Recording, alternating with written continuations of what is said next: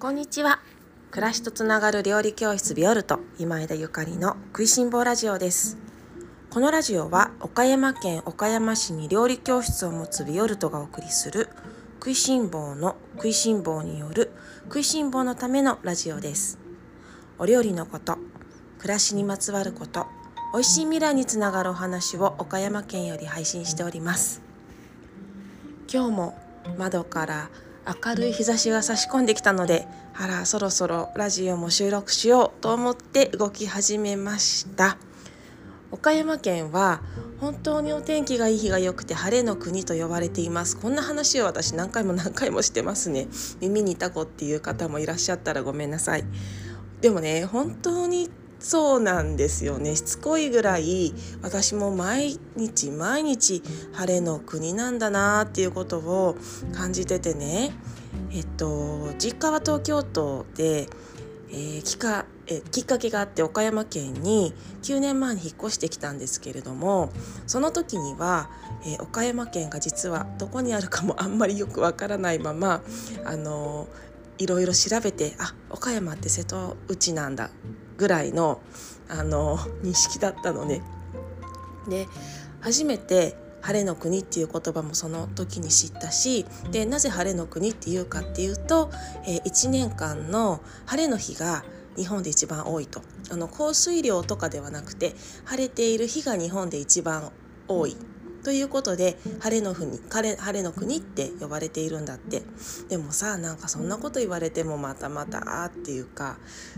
まあまあね。まあまあ晴れの日が多いのは分かったけどまあ東京だって千葉だって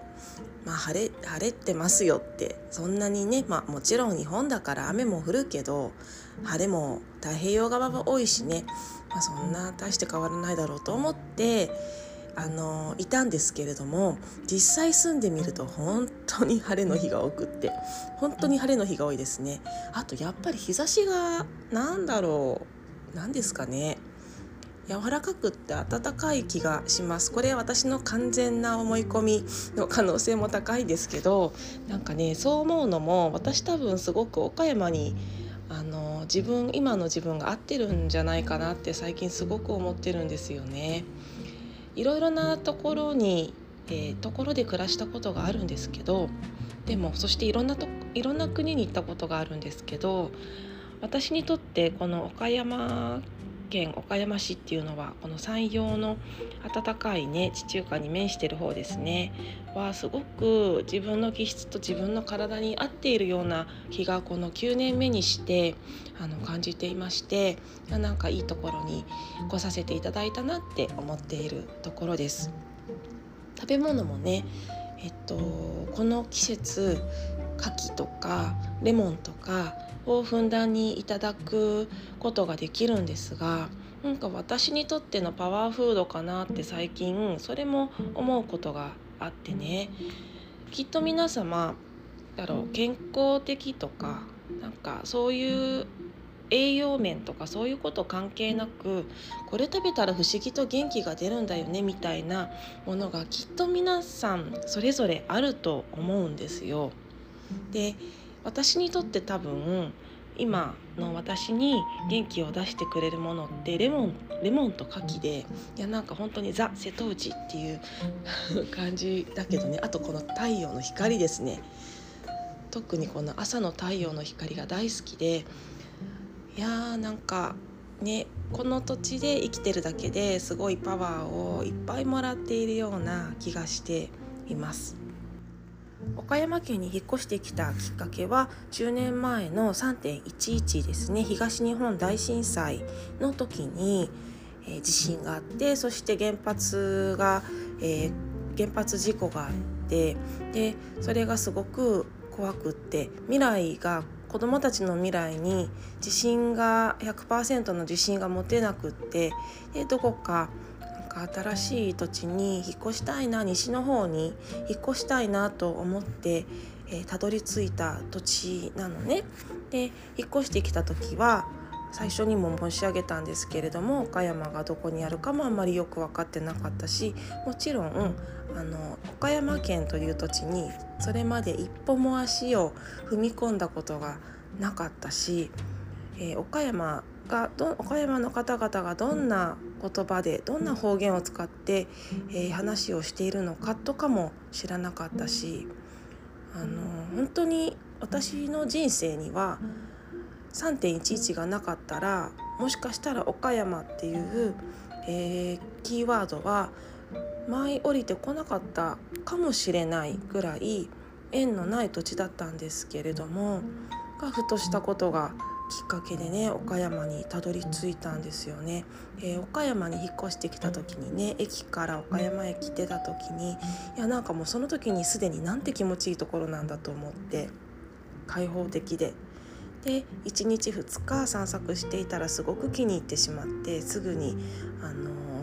不動産屋さんに走ってしまったっていうまあね今考えても何かにね突き動かされてたとしか思えないぐらいのこの行動力っていうかね不思議なんですけれどもなんかその時やっぱり私はすごく、えー、心身ともにめいっていたね3.11がきっかけで小さな子供たちがいて心身ともにめいっていた時期ですごくあのストレスが溜まっていたしそのせいもあって体も壊すことがすごく多かったしね。であの今改めてこうして、えー、コロナウイルスの蔓延で、